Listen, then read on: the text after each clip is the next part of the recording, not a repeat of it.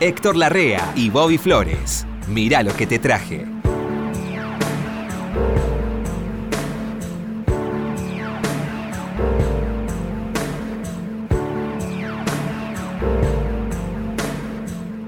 ¿Qué dice Flores?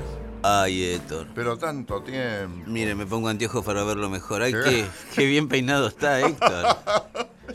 Muy bien. Tenés los anteojos empañados. Sí. Ay, qué, Pues no, están sucios. qué grande, qué grande. Porque estuve cocinando Yo con los tengo anteojos. siempre los anteojos sucios. Dice que mis compañeros me lo dicen. Sí. limpia esos anteojos. Es verdad. Pero uno no anda con el. ¿Con, ¿con qué se limpian los Y anteojos se para que limpia- duren? la gente prolija lo limpia con un pañito que te dan en la óptica cuando te venden los Sí. anteojos o vas y lo compras Ah. o te lo regalan, no sé. Pero lo perdí. Y, y un líquido, eso lo hace la gente responsable. No nosotros, digamos. no nosotros. Por ejemplo, también se lava con agua y jabón a la mañana. ¿Ah, sí? En la, en la bacha del- de, de tu, de tu baño, limpias. Eso lo aprendí de mi mujer, Ah, que sabía hacer las cosas. claro. Y, este, y después lo secás. Eli era mucho más prolija que Ud. Es mucho más prolija que yo. Es mucho más prolija que sí. Siempre, siempre. Ahora, ¿cuándo empezó a Una usar an- mujer, yo creo que una mujer siempre es más prolija que un hombre. ¿O no? Que nosotros sí. Que otros Que hombres no sé. Ah, bueno. Ah, tenemos, eh, eh, tenemos hombres que son muy prolijos. Mateico es muy prolijo. Mateico es muy prolijo. Es muy prolijo Mateico. ¿eh? Claro. O sea, Mateico hay que subirle Entre el punto. otras ¿eh? cualidades que tiene, Sí. que no- otras que no son tan populares, pero de todas maneras este, se- siempre se ha destacado ese mozo. ¿Cuándo empezó Un Udo? gran amador, De- como decía Galanche. Sí, que por algo se llamaba Galán también. ¿Te Galán, ¿eh? Galán? Sí, claro. Galán era tipo. Vos hablabas este, de una persona, de bla bla, de. Entonces, la, la valoración de él pasaba por si era un gran amador o no era un gran amador. ¿De Galán? Claro, pero no era, no decía amador. No, no, sí, sí, sí. Galán sí. decía, fulano, eh, Ese. Bobby Flores es un gran amador, che. No era amador, era otra cosa. Es- es- y él lo decía siempre porque sabía que todos nos reíamos. Lo decía con mucha gracia. Es una escala muy válida esa de... de, de- Una de- escala de, tener valores establecida por Roberto Galán. de tener la certeza, porque implica eso, una dedicación, un, no digo profesionalismo, pero un este... que, com- claro. hay que elaborar esa parte es- de uno. Sería una especialidad investigativa. Claro, sí, sí. Bueno, De saber quién es un buen amador. claro. Y además, además, todos soñamos con que alguna vez nos lo diga de Entremos nosotros. En el top ten. Así, en- entremos en el top ten Sí. y así tenemos popularidad Sí. entre las chicas. Bueno, Ud, eh, bueno, ¿cuándo empezó a usar anteojos usted? ¿A qué edad empezó? Eh? Cuarenta y pico, cincuenta Ah, llega un momento que todos necesitamos anteojos. Y ¿no? todo, sí. Vio qué terrible ese momento. Yo me acuerdo cuando me di cuenta que tenía que usar anteojos. Tenía treinta y pico. Treinta y pico, treinta y pico, cuarenta. ahí. Sí. Yo cuarenta, ¿eh? Treinta y pico, cuarenta, ¿eh? Puede ser. Bueno. Ahora me he olvidado, pero... No, yo no había llegado a los 40, 38 debía tener, y agarré un libro, un libro que es muy chiquito. ¿Vio esos libros de bolsillo para viaje? Sí. El No retrato de Dorian Gray, Ah, bueno. que ya lo había leído dos veces. Es chico. Es, Es chiquito la, la edición más famosa, es la de anagrama. sí. La de anagrama. Y me di cuenta a los 38, subo al avión y no lo pude leer. Y ahí me di cuenta que tenía que usar anteojos. Fue Sí. ese momento, ese viaje en avión se me arruinó por eso. Casi todos nos damos cuenta dramáticamente. Y es, es muy difícil, sí, es Bueno. muy difícil. Porque no tampoco entras en, en el tema. Te cuesta pensar que no vas a Claro. poder leer. No, yo y me que lo vas a tener que usar anteojos. A mí me lo habían, me, me había avisado mi viejo un tiempo antes. Me, me vio leyendo no sé qué cosa y me dijo, ¿todavía lees eso? Sí, bueno, aprovechá porque un día de esto no va a salir más eso. y ya me, me dejó, vio, mi viejo me dejaba las cosas picando así un Sí, tiempo. sí. Hasta que me di cuenta. Esa es la tarea de los buenos viejos. Sí, y con las arrugas me pasó lo mismo. El día que me voy a maquillar para la tele, vio que uno en la tele se maquilla así, Sí. y veo que la maquilladora me agarra abajo del ojo, vio la bolsa, Ah, sí. y empezó a laburar un rato ahí como el Ah, dentista. te ponen, sí, sobre la. Sí, para que se, y no había forma. Sobre el, sobre el párpado inferior. claro. Y laburaba ahí, estuvo un rato la piba, pobre. Yo me daba cuenta que ya. Ahora yo tengo tantas arrugas que me maquillo, eh, incluso para la radio. Ahora estoy maquillado. Queda muy bien. Bueno, esto. ¿Qué trajiste, Flores? ¿Yo empiezo? Sí. ¿Qué quiere, Héctor? Eh, tengo de todo. Tengo ¿Puedo de- elegir? Sí. Bueno. ¿Varón o mujer? Quiere Lo que vos quieras, mujer. mujer. Ah, ¿sabe quién le traje? Este, Eta James. Ah, Eta James, eh, nacida Yameseta Hawkins. Qué lindo nombre es Yameseta. siempre me llamaba la, la atención el nombre. el- Eta. Es un diminutivo. Un Eta. diminutivo de lo que sería James femenino, Jamesita. Jamesita sería, como Jaimita. Ah, no sabía que venía por ahí. Sí, Jaimita. ¿Ve cómo se escribe? Se escribe como Sí, sí, sí, James sí, sí. Z. Sí, sí. Y nada, Eta James. Eta James. Cantante, eh, nacida en el 38, se murió hace unos años.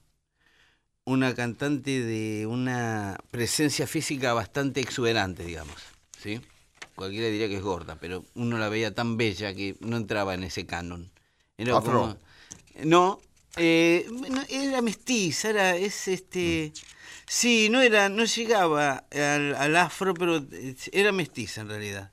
Eh, cantante de soul jazz, ganadora de seis premios Grammys, durante muchos años adicta a la heroína, ¿sí? En los años 60 ella tuvo una internación bastante prolongada, de la que salió muy bien, Qué suerte. retomó su carrera y siguió como 20 años más su carrera Qué después. suerte. Sí, se murió a los 73 años, en el 2012. eh, y muchos la recuerdan por eh, Puedes dejarte el sombrero puesto, que después hiciera muy famosa Joe Cocker, Sí. O por este Paren esa boda, De la, de la película. de la película. Sí. La versión original es la de ella. Ah, sí. Claro, esa canción está hecha para ella, para una mujer. Por no, eso, ya sé que es para una mujer, pero no ella sabía fue la que la estrenó. Sí, sí, para ella fue. Se la hizo, yo me voy a acordar, un autor de música de películas de, de Hollywood. Eh, bueno, Qué, qué canción inolvidable. perfecta, ¿eh? perfecta. Es sí, perfecta, sí, sí. perfecta. Randy Newman, Randy Newman es el Randy autor, Newman. Sí. Bueno, ¿sabe que le traje por ella el otro día? Pasamos At Last, At Last, por Lou Rawls. ¿Se acuerda que venimos con At Last? Encontré la versión de Eta James. Muy contemporánea al original de Lou Rawls. Se ve que le dijeron, mira, esta te va a venir bien a vos también, At Last. Y hace una versión que debe estar grabada en el año 66, 65, por ahí, en la primera parte de su carrera, antes de la internación, con una joven Eta James, que es maravillosa. Para mí es una de las más lindas versiones de At Last. Muy sencilla, ¿eh? Ningún no, no es una big band ni nada, una bandita. y Talento ella- puro la piba. Sí, ¿quiere escucharla? Pero claro. Bueno, aquí tienen a Eta James haciendo At Last.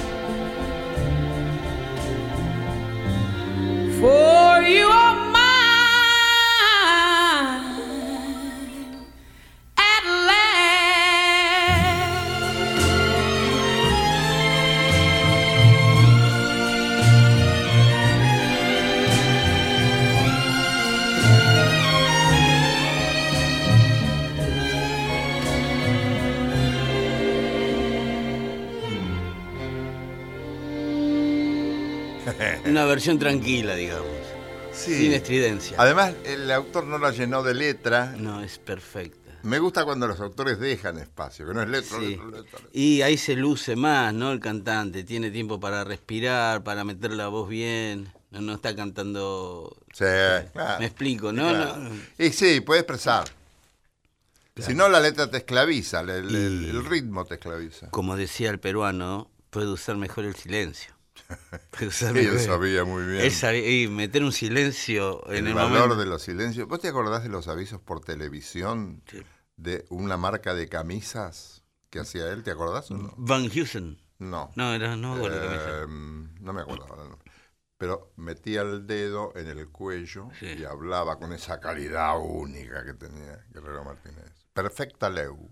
Perfecto Leo. sí, Camisas sí. perfecta Perfecta Leu. Leu. Eran camisas de confección. Buenas Sí, sí, camisas. Sí, sí. Si no, no hubiera hecho el aviso, Claro. porque era muy exigente en eso, no hacía cualquier cosa. Se respetaba mucho el peruano. Y este, yo decía, pero eso es una clase de cómo se hace un aviso de televisión. Una cosa maravillosa. como- Sí, sí. Bueno. Y de silencio, y había silencios, Mm, esos silencios elocuentes. sí. Y por radio era capaz de, cual- de cualquier hazaña con los Sí, sí, sí, sí. Eh, bueno, él- él- en la radio el silencio de él era tan valioso como la reflexión, ¿no? A veces se callaba la boca y lo dejaba uno. Pero claro, Sí, yo me acuerdo siempre de y eso. cómo lo seguía la gente, precisamente porque nos, nos prendíamos con eso. Sí, Yo sí. era uno de los seguidores. Sí, sí, qué lindo. ¿Cómo se llama el programa? El, El, show del minuto. El show del de minuto. Radio Belgrano. Porque yo lo, lo descubrí a él, yo estaba embragado todavía, y él aparece por Radio Splendid haciendo el show de los discómanos con Sí, Hugo Guerrero Martínez, el peruano parlanchín. sí. Se autotitulaba el peruano parlanchín. Ahí en, en Splendid tuvo una serie de problemas, le rompieron un grabador, le abrieron el secreter, Mm. le tiraron todo. ¿Por? ¿Por eh, personal era o una cosa así? Debe haber sido personal. No, no, era personal. sí. Ajá, Gente, gente mala hay en todas partes. sí, claro. La mayoría era gente buena, la que yo conocí después en esa radio. Hoy hablábamos bueno. de eso y me gustó mucho lo que usted me dijo, que coincide conmigo. Yo creí que era el único. Hay más gente buena que mala. Sí. Hay más gente buena que mala. Sí. En todos lados, sí. Parece que no, pero sí. Yo lo veo en, en- en los lugares donde trabajo. sí. En las radios, por ejemplo, yo me encuentro con amigos muy valiosos desde hace 17, 18 años. Sí. O más. Bueno, mira, ¿puedo ir a lo que te traje? Pero cómo no, cómo no. Un día viene Jairo, yo estaba en Radio Nacional. En Marito, la- Marito. Marita. Viene Jairo y me dice, te traigo los adelantos de un disco. He hecho un disco que se llama Propio y Ajeno. ¿Por qué Sí. Propio y Ajeno? Y porque tiene canciones de Palito Ortega, de Leonardo Fabio, de algunos míos. Este, tengo uno de... Tengo Corazón Contento, que es el de Palito Ortega. Ese día lo llamábamos a Palito, Sí. hablamos con él. Hace versiones completamente diferentes a las originales. Sí. Mucho más melódicas si son rápidas y más rápidas si son melódicas. Ahora bien, me encuentro con que también ha grabado una canción que a todo el mundo le cae bien. Jairo. Sí. Es una canción de María Elena Walsh que se llama Como la cigarra.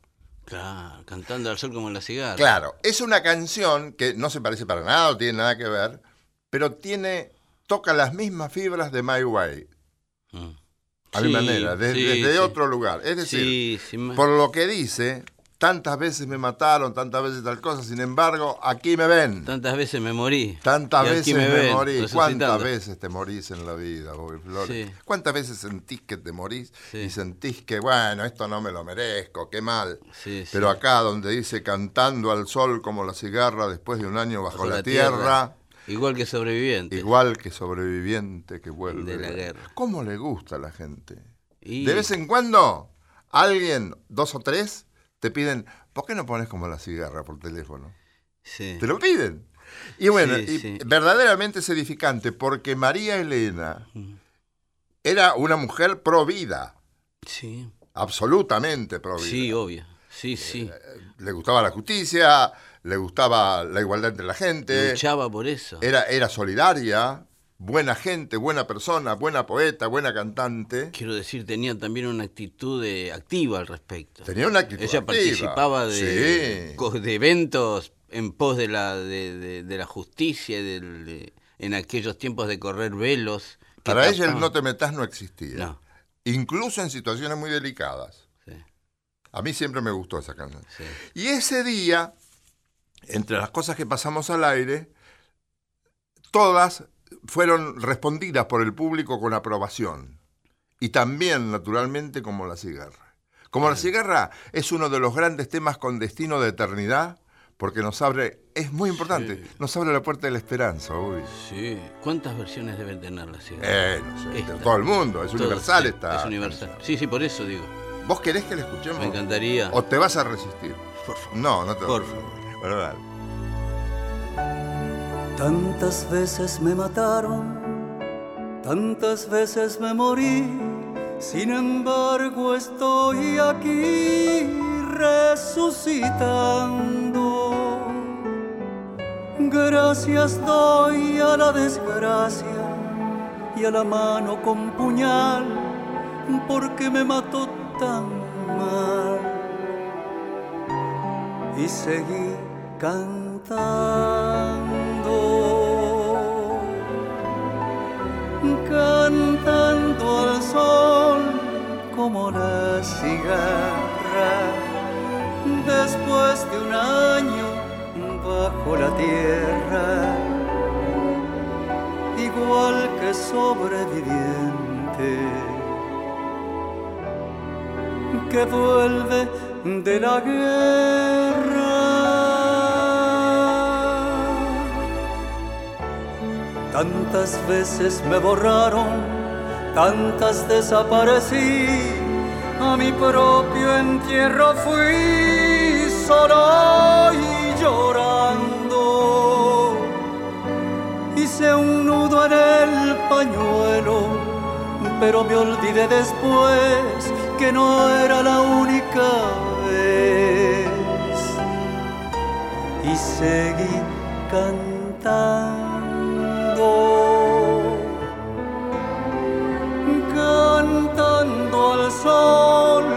como la cigarra. Después de un año bajo la tierra igual que sobreviviente que vuelve de la guerra.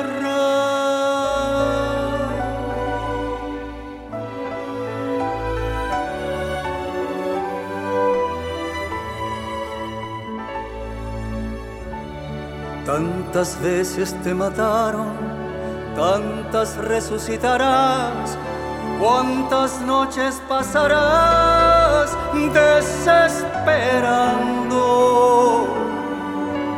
A la hora del naufragio y a la de la oscuridad, alguien te rescatará. Para ir cantando, cantando al sol como la cigarra, después de un año bajo la tierra, igual que sobreviviente que vuelve de la guerra.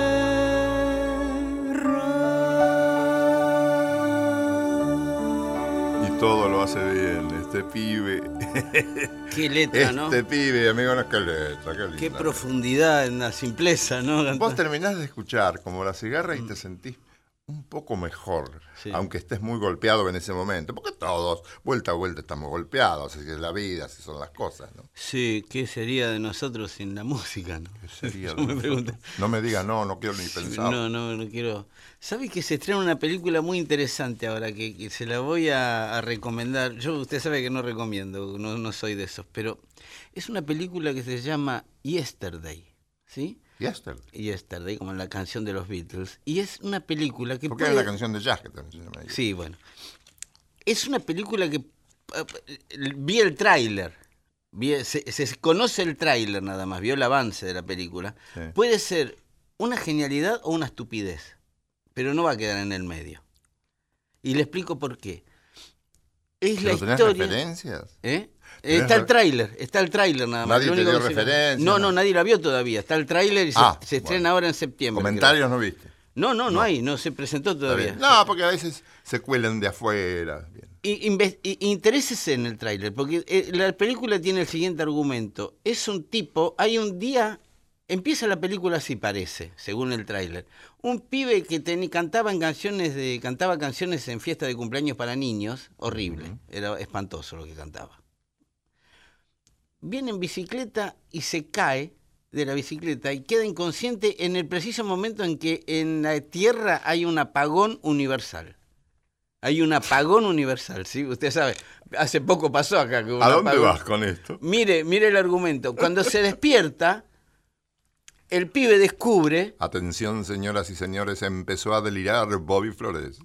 mire el tráiler de la película, se llama Yesterday. El pibe canta Yesterday y descubre que nadie la conoce. Y la humanidad se olvidó de los Beatles. Pinta lindo eso. La humanidad se olvidó de los Beatles. Va a Google, No puede ser. va a Google y pone Beatles y aparece el Volkswagen, aparecen otras cosas, pero no aparecen Lennon ni McCartney. Claro, Entonces, el bicho. él como el se- bichito, el cascarudo. Sí. Él como estuvo inconsciente durante todo el apagón, la humanidad se olvidó de los Beatles y él no. Entonces empieza a cantar las canciones de Como los idea es fantástica, te digo. Es lo que le digo. Puede ser una estupidez o puede ser genial la película. El pibe es buenísimo el que actúa. Que canta las canciones de los Beatles y empieza a ser famoso. Va a un programa de televisión y está, hay una chica que le gusta y le dice, ¿le inventarías una canción a ella? Qué inventiva tenía el pibe. Y le canta Let It Be. Y la piba queda enamoradilla. No. No, le canta Something. Something in Y la piba se enamora, la gente se enamora de él. Y 100 títulos más le cantó. Es muy loco. Claro, la lectura es, es interesante porque es ¿qué sería de nosotros sin las canciones de los Beatles? ¿Qué sería de nosotros sin la música, por Dios? Y si uno la, es, es muy interesante esa película. No, por Dios. no Yesterday se la- llama, sí, sí. Bueno, eh, voy yo, vamos con un... Sí. Bueno, le traje un hombre, Héctor. Si trajiste, si no, Usted discúlpeme, le cantamos. traje un hombre de verdad, Un hombre de verdad. no como nosotros. No como nosotros. Teddy Pendergrass. ¿Prolijo? No, No. en eso, Teddy. en eso se parece, Pendergrass. Sí. Cantante, él empezó con Harold Melvin y los Blue Notes en los años 60 y se destacó tanto que empezó una carrera solista, ¿sí? Los Blue no. Los Blue Notes de Motown, ¿sí? Sí, él era uno de los cuatro. Sí, me acuerdo. Eran Harold Melvin y él era uno de los otros cuatro. Yo no eran- entendí una palabra de inglés, pero cómo me gustaba el repertorio de, Sí, sí, ellos cantaban, aparte eran cuatro tipos tan diferentes. de y- Blue. Bueno, yo lo vi a Teddy Pendergrass en el año 98, por ahí. Absoluto, lo voy a ver porque estaba anunciado en un teatro y sabe que me sorprendió que entró en silla de ruedas. Porque después me enteré que el tipo tuvo una enfermedad que le, lo postró. Y aún así todo no dejó nunca de cantar. ¿sí? Y no dejó nunca su estilo, que era... Él fue el iniciador de lo que después siguiera Barry White. y todo. Se llamaba Soul este, Hot Butter, manteca caliente. ¿Me explico?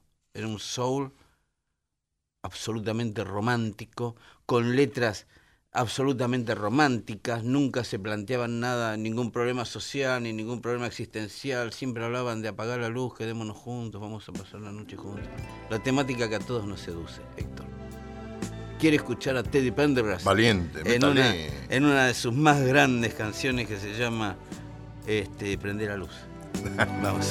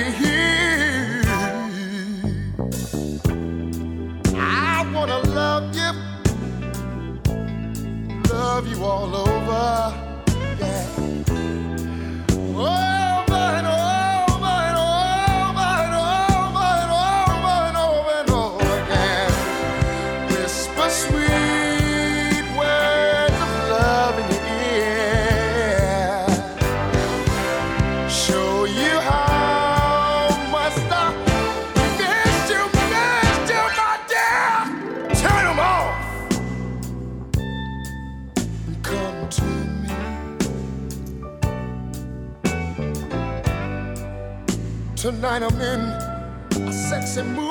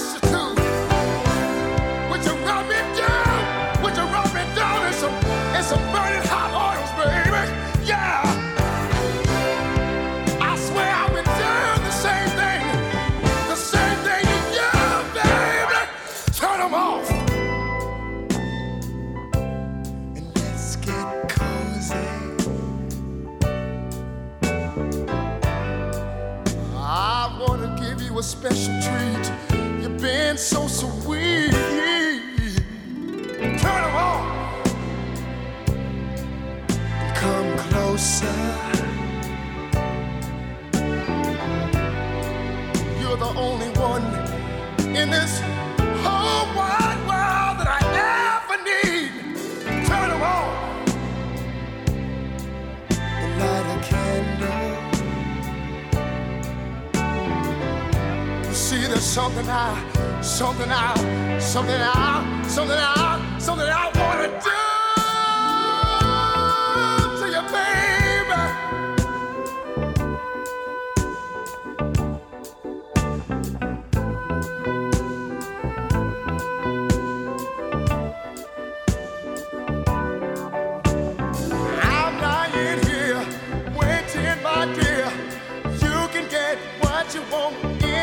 You.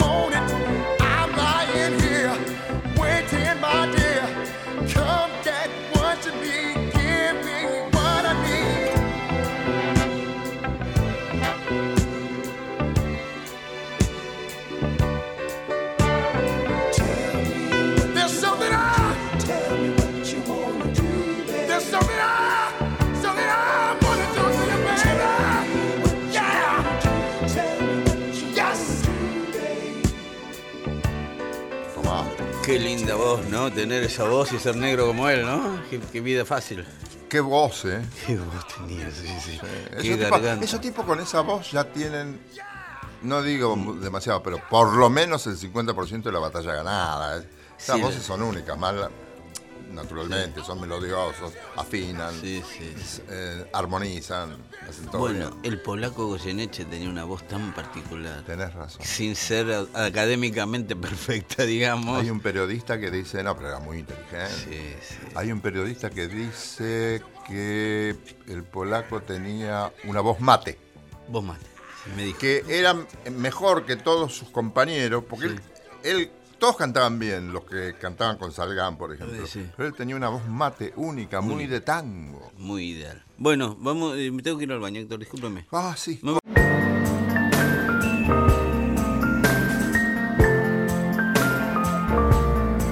Seguimos en Mirá lo que te traje por Nacional. Flores, ¿te suena Enrique Villegas? Me suena el mono. ¿Qué criterio tenés con respecto? ¿Te gusta Villegas? Sí, eh, sí, conozco al sobrino. ¿Sabe quién es sobrino directo del mono Villegas? Eh, Zabaleta, Miguel Zabaleta, el músico. Zabaleta. Zabaleta, sobrino de Miguel- del mono Villegas. Sí, sí. Aprendió a tocar el piano con el mono. Así que lo tengo hasta como maestro. Sé que como maestro era muy duro, ¿Qué personaje era? muy preciso. Era un personaje, Villegas. Yo una vez sí. lo escuchaba, era muy amigo de Carrizo, de Antonio Carrizo. Se conocían, se conocieron acá en Radio El Mundo. Sí. Y solían tener charlas muy interesantes. Era un tipo muy interesante, Villegas. Sí, Ahora, a veces, era de mal arriar. sí. O mal arriado. como Bueno, sí, es lo que me contaba Zabaleta, sí, sí, que no, no sabía enseñar, pero enseñaba los golpes. Eh, además, no sabías, según la circunstancia, cómo iba a reaccionar el señor Villegas. Y un día, Sí. yo estaba escuchando la radio, creo que era Radio del Plata, y lo lleva invitado este el amigo Badía. Ah, mire. Sí, sí. Bueno, lo lleva el Beto y están hablando, están hablando y dice, ¿no quiere, por favor, tocar algo? Dice, "Eh, ya hemos destapado el piano. Sí, sí. Yo no toco gratis. Ah, la. Sí, sí, me la Este- contó hace mucho, Ude, esta historia, pero cuéntelo ¿Te el lo público. Sí, sí, a mí sí, pero a mí. Anda privado. avisándome cuando conté la No, pero en privado me la contó, Héctor. En privado me la contó. Estoy contando un chiste todos los días, que no te lo voy a contar ahora, pero es bueno, los animadores repetimos los chistes. No, ahora no te lo voy a contar. Em, entonces le dice, ¿cuánto? cu- ¿Quién no me va a contar el chiste que repite? Sí, no, otro día te lo cuento. Entonces dice, le, le dice Juan Alberto, yo casi me quería morir yo. Sí, sí. Y eh, primero, que te puede pasar a vos, le puede pasar a cualquiera. Segundo, mi, nuestro entrañable Beto Badía, no era una persona desconocida.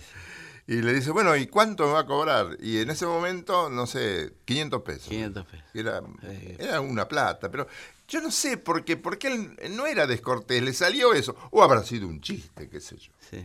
O, lo, cosa- o lo pensó en ese momento. O lo pensó en ese momento, la cuestión que no tocó. La cuestión que no tocó, la cuestión que era un genio. No tocó al final. No, no tocó. No sé si tocó.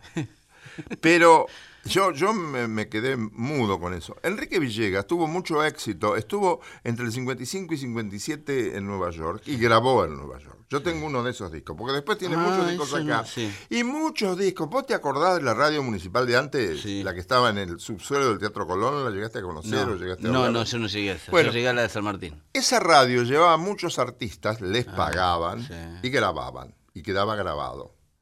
Y un operador salvó eso, se la llevaba a la casa y la salvó. Claro, pues me Tiene Troilo, tiene de todo, que le han ido pidiendo. No era para, para No, no, comercializar, no. ¿eh? No, no, no, no, sí entiendo. Porque se robaron todo eso, usted sabe. Claro, pero eh, alguien lo salvó eso. Menos mal, Y podemos disfrutarlo, menos mal. que no es esto, no es lo que traje ahora. No, Hay muchos no. discos de esos. Yo tengo de esos. Esos salieron en una serie, son tres discos. Son tres discos, son buenísimos. Los tengo, los tengo, esos los tengo. Pero lo que es bastante único es Enrique Villegas Trío con Mill Hinton en bajo y Cotsy Cole en Sí. batería. Genios, genios. Eran de, eran de, de Duke Ellington, no, ya me voy a salir, ¿eh? De- Y eran de primera categoría, Sí, lo primero eh, que había. Que ellos, ellos vinieron a Buenos Aires a tocar con él. No, Sí, yo no sí. lo sabía. Bueno, ¿sabe quién me regaló esos tres discos a mí? Mira quién le voy a nombrar, a Pepe Liachev. Pepe Liachev Pepe Liachev. tenía un buen gusto para la música. Pepe. Perdón, Conocía mucho, mucho de música clásica también. cuando llego a Conocía Radio... mucho de jazz. Mucho de jazz. Y él me, él me dijo, "¿Vos no, no pasás, no, no tengo disco Mono Villegas. Y me regaló los tres discos esos. Sí, qué Yo regalo te hizo. En Radio Municipal, la que dirigía él en el año 1000, cuando sube Menem. ¿Ya estaba en el San Martín? Sí, ahí. ¿La radio? La radio ya estaba en- en- arriba de todo en el Teatro San Martín. Sí. Ahí, en esa radio, yo Pepe Liaschev me contrata para hacer unos musicales, unos programas de música. Y me decía, ¿no pasás? No, yo no tengo. Y me trajo los tres discos porque yo no los tenía. Pepe Liaschev me regaló a mí, el Mono Villegas. Grabó acá en- entre esos años, Mm. 55 y 57, algo que después se, fue CD. Grabó 19 temas. Mm, De ellos he elegido uno. se queda corto. ¿Vos sabés cómo, cómo es la traducción de esto? En Misbehaving. Eh, esto sería como, no, no, no estás equivocada. No, no, es- no estás equivocada. Es en ¿no? pregunta. Sí, es que es una pregunta. Misbehaving no tiene una traducción, Miss- pero es Miss como. Kevin, qué famoso. ¿No le está cerrando en algo? ¿No, no, no estará cerrando? Sería así No la estarás traducción. equivocada. Es un gran título para. Bueno, el, el señor Villegas, Qué grande. a full, señoras y señores.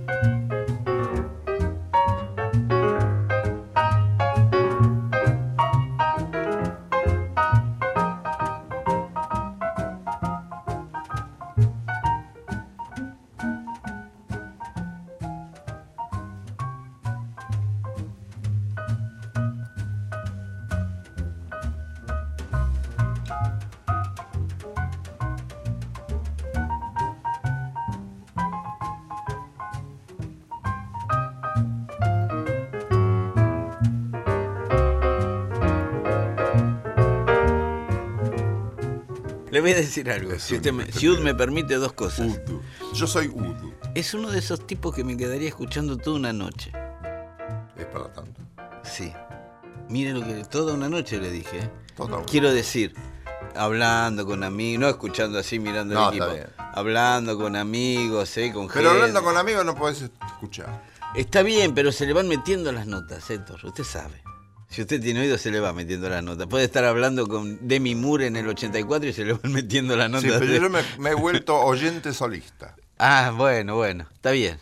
Puede ser. Porque si me hablan, este, me distraigo. ¿Y sabe qué decía el mono Villegas cuando atendía el teléfono en vez de decir hola? A locas. ¿Qué? A locas. Un día, A locas. Zabaleta le pregunta al sobrino, ¿qué es a locas? Quiere decir. Sonaba el teléfono, a locas. Ah, ¿cómo te va, mono? Bla, bla, bla, la gente ya sabía. A locas, ¿sabe qué es en latín? Lo que rodea a la nada. Ah, bueno. Empezamos fenómeno con el diálogo. Claro, bueno, bueno, el tipo decía, quiere decir, no me interesa tu llamado ya de entrada. Ya ¿Cómo está, otra cosa. Genial eso. Siempre me pareció un rasgo Sí, genial sí. del mono ese. Sí. Mire, Héctor, no me voy a quedar atrás, la verdad. Esto es como cuando en el truco usted tiene un... un- usted sabe del truco, ¿sí? No. Eh, ¿No sabe al truco? No, lamento mucho, Bueno, pero no sé cuál. Tiene una carta mala, una regular y una buenísima. Puede jugar regular, estándar, buenísima. Una buenísima que es unas de espada. el Unas de siete espada, el ancho de basto, el ancho de espada, el 7 de espada y el 7 de oro. Son las cuatro cartas que matan todos, ¿sí? Yo ahora, usted trajo el mono Villegas, digo, ah, ok, voy a poner el, ahora voy a poner una yo. Y ahora. Luis Alberto Spinetta, Ah, bueno. 23 años. Bueno, bueno, bueno. Luis Alberto Spinetta ya tiene 23 años, ¿eh? Se va haciendo una... Artista querido si los hay. Divino. Ya había armado Almendra y lo había disuelto. Cuarteto que marcó un rumbo en toda la música argentina, ¿sí? Ujú. Con 19, 20 años. 20, 21, 22 años arma Pescado Rabioso, la banda más surrealista del rock argentino, ya desde el nombre. La rabia es la hidrofobia, es la fobia al agua, un pescado rabioso. Sí. Pobre. Pobre, sí, ya desde ahí. Disuelve, No debe haber desgracia mayor para un pescado. claro, disuelve pescado rabioso, pero le queda un disco por hacer. Y por hace un perro No, y hace, mentiroso. hace pescado rabioso, pero él.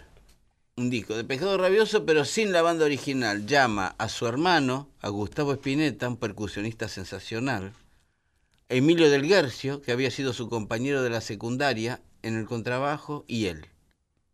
Esos tres. Se meten en un estudio muy chiquito, siempre me contó Luis que era el estudio más chiquito donde grabó. Le habían dado ese estudio porque como eran tres nada más y grababan de a uno, metete ahí atrás, ¿sí? Y graba el disco más influyente de la historia del rock argentino, de todo el rock argentino, que es Artó. Harto. Artó. Disco dedicado a Antonín Artó. Una mente bastante... Lo que te llevaba a leer harto. A mí me pasó así. Sí, sí. A mí me llevó a leer Artó a los 13 años, así me quedó la cabeza. Siempre se lo dije a Luis. sí. Te salía harto con cada definición a que te dejaban dando vuelta las neuronas. Bueno. Pero está bien que suceda. Artó, para los que no lo conocen, había escrito El teatro y su doble, Mm. El teatro de la crueldad, ¿sí? Teatro sin texto. Era bravo harto. ¿eh? Era bravo. Los programas de radio de Artaud aún se están estudiando. aún hay gente que se junta a escuchar los programas de Artaud a ver qué, qué quería hacer. Terminó en un loquero, Sí. volvió a la vida civil. Sí, sí. Vida muy brava, eso. Quiero escuchar el que para mí es a, la- a esta altura ya estoy hablando del año 1973, así que estamos hablando casi de 50 años. Eh, este es el tema que más me, me retrotrae al espíritu de esa grabación. Siempre le dije a Luis, ¿por qué no lo grabas bien ahora? Porque la verdad que está mal, está mal grabado. Lo grabaste así nomás, rápido, vos solo. Ese disco es así, me dijo. Ese disco es así. Nunca lo voy a grabar de nuevo, nunca ver. Quiere escuchar una canción que para mí es el germen de Artaud, que es, me lo dijo él, que creo que este fue el primero que compuso, que es A Estarosta el idiota, se llama. Estarosta, el idiota. A Estarosta, a Estarosta el idiota. Es un tema dedicado a un personaje de Artaud de no sé qué cosa, ¿sí? Eh. ¿Quiere escucharlo? Toda la vida pensé que Estarosta era solo un chocolate. No, no, no. no. ¿Quiere escuchar esto de Luis Alberto Spinetta de 23 años, Sí, señor. año 1973? Metalín. Dale. Bocas del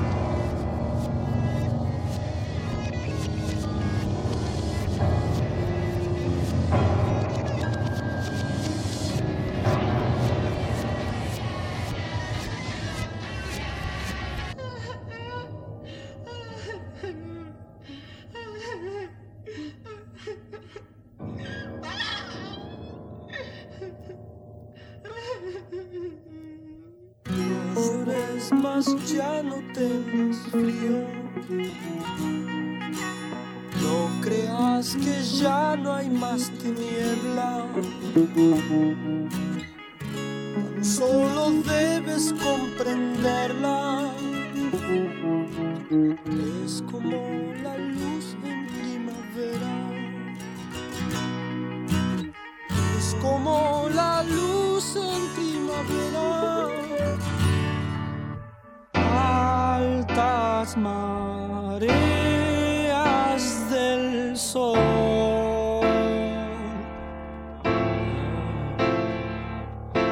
Llenen sus bocas con él. El idiota ya nada puedo hacer por él. Se quemará mirando al sol. Y es esta la historia del que espera para despertar. Vámonos de aquí. Qué, Hay una nota ahí alta, altísima, tan bien puesta. qué genio, ¿no? Que 23 años, Héctor. 23 años. ¿Qué, la Recién cumplidos. Claro, tenía 23 años cuando hizo esto. Ya había hecho dos bandas. Llevaba. Muy talentoso. En, invocar esa nota, que ese agudo que él puso recién, ¿Sabe quién es? por la afinación, digo. ¿no? ¿Sabe quién se atrevió a hacer una buena versión de esta canción que no se atreve nadie? Fito Páez. ¿Así? Muy linda. La verdad que yo a Fito lo adoro porque lo conozco de chico, nos conocimos.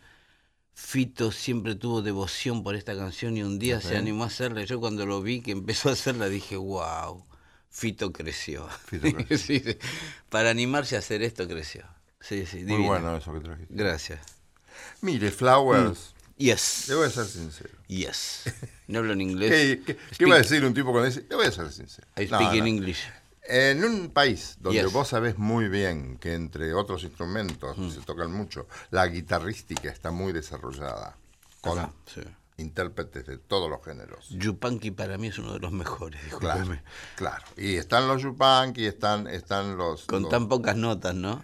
Y sí, este es un país de muy buenos guitarristas. Sí. Que, ha- que salga un guitarrista joven, Malosetti, ah, bueno, Walter Malosetti era un guitarrista es para sensacional. rato.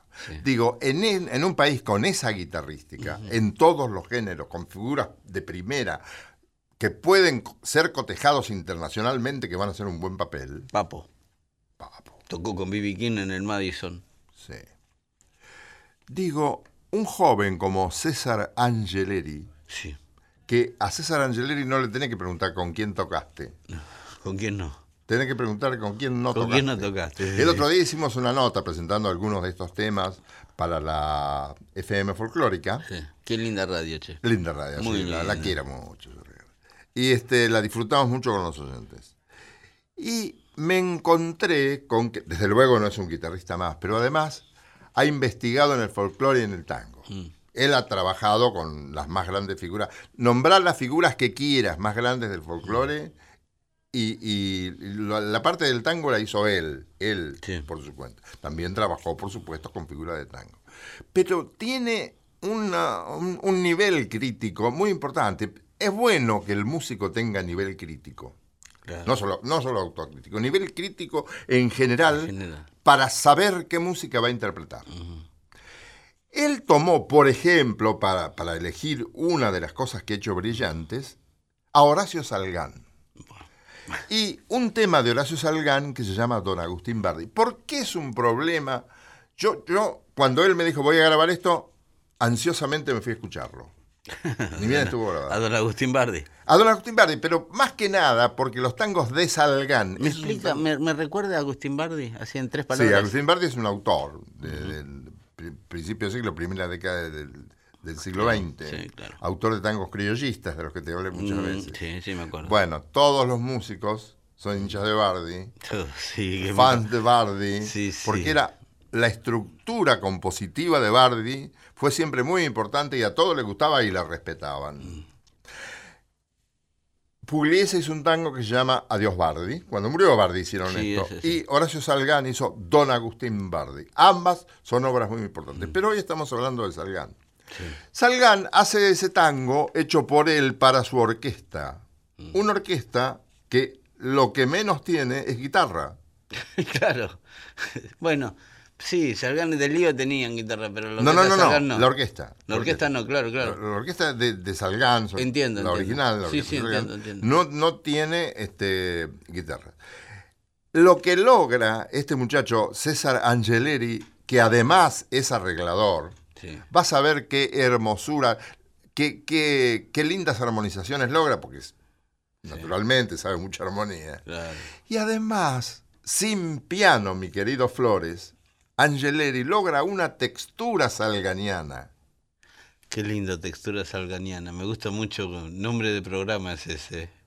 Textura. Textura salganiana. La textura es lo que te trae determinada personalidad. ¿La lográs o no Sí, lo lográs? claro. Si vos al, al armonizar, al arreglar para cuatro tipos Remite a Salgán.